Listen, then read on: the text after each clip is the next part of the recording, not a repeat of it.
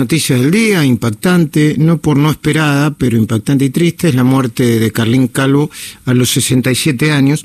Vamos a conversar ahora junto a Cora de Barbieri con Jorge Maestro, un guionista muy prestigioso de muchos años, que dirigió a Carlín Calvo, yo creo recordar en, qué mm, en qué tira, pero se lo voy a preguntar a él mejor para no equivocarme. Y luego vamos a hablar con alguien que lo conoció muy bien también, con un actor también popular, Fabián Llanola. Eh, primero saludamos a Jorge Maestro. Jorge, buen día, ¿cómo va? Buen día, Luis, ¿cómo estás? Muy bien, estamos con Corita Barbier y Fabián Llanola. ¿Cómo va, que Fabián, tanto tiempo?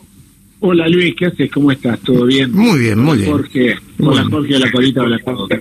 Bueno, em, eh, eh, Jorge, eh, ¿en qué obra tira lo dirigiste a Carlín?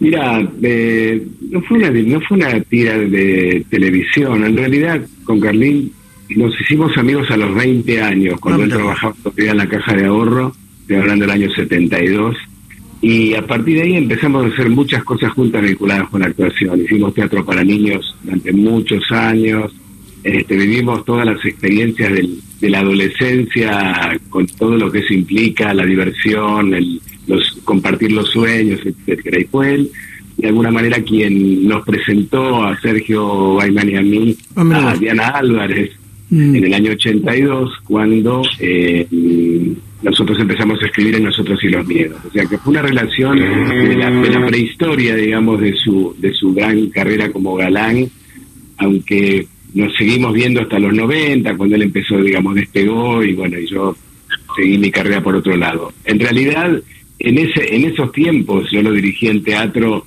eh, en esos espectáculos de teatro independiente que hacíamos y compartíamos prácticamente todo el día. Después, escribí eh, junto con Sergio en el 97 Hola Papi, que fue un programa que hicimos en Canal 13 en el año 97, y luego eh, estábamos en América, estábamos con vos también. Ah, lo, con los machos, ahí me, ahí me recordó Corita Barbieri, con los machos de América creo que se llamaba, ¿no? El, Sí, sí, sí, él ya había tenido su primera, su primera TV. Sí, sí, sí. La verdad es una, es una, digamos, bueno, todavía hablábamos con Ricardo Rodríguez, amigo personal y este y que es uno de los autores de Amigos son los amigos y hablábamos y recordábamos todas las las anécdotas, las miles de anécdotas que teníamos que tenemos hemos acumulado con Carlina a lo largo de tantos años de vida, mm. ¿no?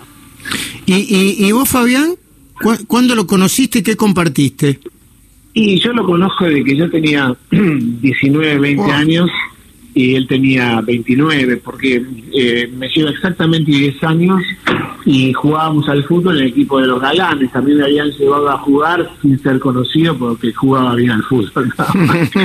y me llevaron y me metían en el equipo y, bueno, nada, y jugaba y ahí lo conocí, entonces compartíamos micros, cenas en Mar del Plata. Me acuerdo de haber jugado un partido en, el estadio de Mar del Plata, en el viejo estadio de Mar del Plata, el estadio San Martín, mm. que existía el mundialista te estoy hablando de hace una pila de años, este, y bueno, nada, luego eh, tuve la suerte de trabajar con él en una obra que se llamaba Risas en el piso 23, en el año 94 en el Teatro Lorage, que es el Teatro Apolo, este, estaba en pleno Amigos son los amigos, era una cosa impresionante de ver lo que pasaba con él en el escenario y fuera, en la calle, íbamos a cenar. Después en el 2003 hicimos Costumbres Argentinas en Telefe, hacíamos Hermanos, protagonizando una, comedia con mucho éxito y luego que me pasó con este el año siguiente hicimos Taxi 1 que fue un exitazo ah, de tres años Taxi 1 entre 2004 2005 2006 en el 2000 hicimos Taxi 2 y un año después él estaba volviendo a hacer Taxi 1 pero con Diego Pérez. Yo estaba haciendo 39 escalones en Buenos Aires y me acuerdo de haberlo llamado Diego y decirle bueno mucha suerte hoy mucha mierda que vaya todo bien dale, después te cuento, y cuando termino la función lo llamo a Diego para ver cómo había ido, y me dice todo mal, lo están operando.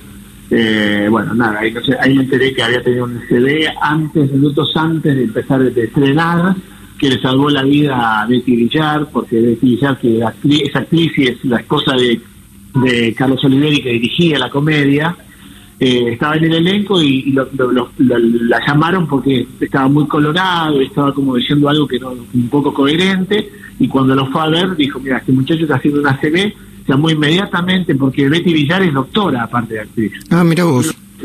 Claro, entonces llamó inmediatamente a, la, a, una ambulancia y en 11 minutos llegó una ambulancia y en media hora estaban operando y Betty Villar le salva la vida en, mm. octubre de 2010. Mira vos, Corita, te están escuchando tanto Jorge Maestro como Fabián Llanola.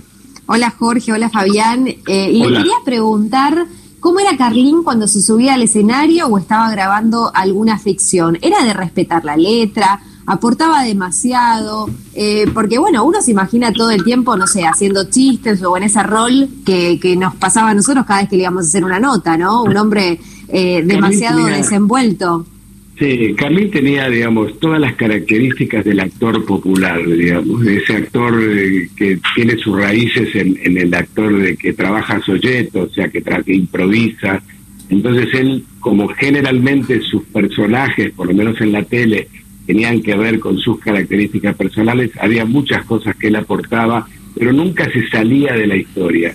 O sea, nunca decía cosas que no tenían nada que ver con, con la acción que, que, podía estar transitando en ese momento. Pero obviamente su carisma, su humor, era lo que le permitía también eh, aferrarse a los personajes y tener la trascendencia que tenía y la atención del público, ¿no? Sí, sí, yo, te, yo digo lo mismo que Jorge. Jorge este, también era un, un, actor que conocía sus resortes, ¿no? Sabía dónde él pegaba, le pegaba al público con algún comentario, con alguna algún extra o, algún este, agregado, eh, sabía lo que, generaba en, su público y en el público en general. Pero era muy respetuoso de la letra, muy respetuoso, acuerdo haber hecho tres comedias de teatro y no era, al contrario, él respetaba tanto a la letra cuando alguno de nosotros decía algo que estaba de más, se daba cuenta, te lo, decía, te lo decía, porque lo dijiste, o está bueno, pero ojo, como lo decís, eh, era una persona que cuidaba mucho el trabajo, mucho el espectáculo, después era un guerrero, un laburante, yo recuerdo, ya con el primer ACB encima, él estudiaba la letra, hacíamos costumbre de después hicimos taxi, manejaba, íbamos a comer, hicimos gira, gira de teatro, eh, la verdad que era un luchador porque eh, yo recuerdo una noche estaba fue al baño y yo estaba en la camita en, la, en los micros de gira tres de la mañana me estaba durmiendo y, el micro se movió y escucho que se, que se pegó un golpe adentro del baño claro había una mano que casi no podía usar entonces sale le digo ¿estás bien? sí me dice sale al rato mm. y se ve que se había caído se había golpeado Pobrecito. Eh, claro, me dice, ahora yo digo, ¿no? ¿Por qué no me llevó el Tata con el primer ACB? Claro. Y la verdad que, viste, cuando vos escuchabas eso, realmente tomabas conciencia de esta imposibilidad de la, man de la mano, del pie, y así todo, cómo le metía garra, mm. y cómo le metía ganas de trabajar, y de estudiar la letra, y de estar todas las noches, dos funciones arriba del escenario. Entonces eso, eso es muy valorable para mí. Muy bien, eh, eh, gracias a ambos, eh. muchísimas gracias a ambos por recordar a Carlín Caro, eh, como dijo Jorge, y bueno, vos también, Fabián. Eh, no, no hay en, el, en el mundo del espectáculo, que es muy amplio y muy, y muy diverso, hay muy pocos actrices y actores populares, ¿viste? son populares, tienen una definición que, que es popular, ¿eh? Y eso, eso se, se, no se consigue mucho, ¿no, Jorge? No, claro que no, porque digamos tenemos que hacer diferencia de lo que son los actores populares, como lo pudo haber sido Sandrini, como lo es Guillermo Frentela hoy. Claro, sí. Eh, y, los, actores que son popularizados, ¿no? Mm. O sea, que son manejados para, para hacerse ver. Pero realmente lo de él es absolutamente genuino. Siempre fue el mismo tipo, con éxito, sin éxito, este, con más salud o menos salud. Eh, realmente fue el mismo tipo. Si me permitís, te quiero leer dos líneas de una dedicatoria que él me hizo en el año 84 en un libro sobre fotografía de artistas de Hollywood que me regaló junto con Luisina, en esa época estaban en pareja, porque de alguna manera identifica el empuje que él tenía eh, respecto de su futuro. Dice, no dudes que pocos años en cualquier nivel... Perdón, perdón, repetilo, Jorge, que se, justo se, se cortó. Arranca de nuevo, por favor, perdón. La dedicatoria de ese libro dice, que me regaló para mi cumpleaños, dice, no dudes que en pocos años en cualquier librería de Hollywood la gente podrá comprar libros como este, plagados de fotos tuyas, de tu socio y nuestras caras, de decir, qué bien la hicimos o no. O sea, él tenía claro que la iba a hacer muy bien, estoy hablando de los años 80, ¿no? Eh, eh, él realmente sabía hacia dónde iba, la peleaba, era un tipo que la peleó solo, o sea, que, que se hizo de, los lugares como, como quien se acomoda en el último asiento del colectivo para, para mm. sentarse cómodamente, y realmente lo consiguió. Después, bueno, la fama, que no es puro cuento, que es puro cuento, mejor dicho, unos inconvenientes, y eso hizo que, bueno, su salud se quebrantara. Gracias, Jorge Maestro. Gracias, Fabián, por recordarlo así. ¿eh? Gracias a ambos. Gracias a ustedes. Abrazo grande.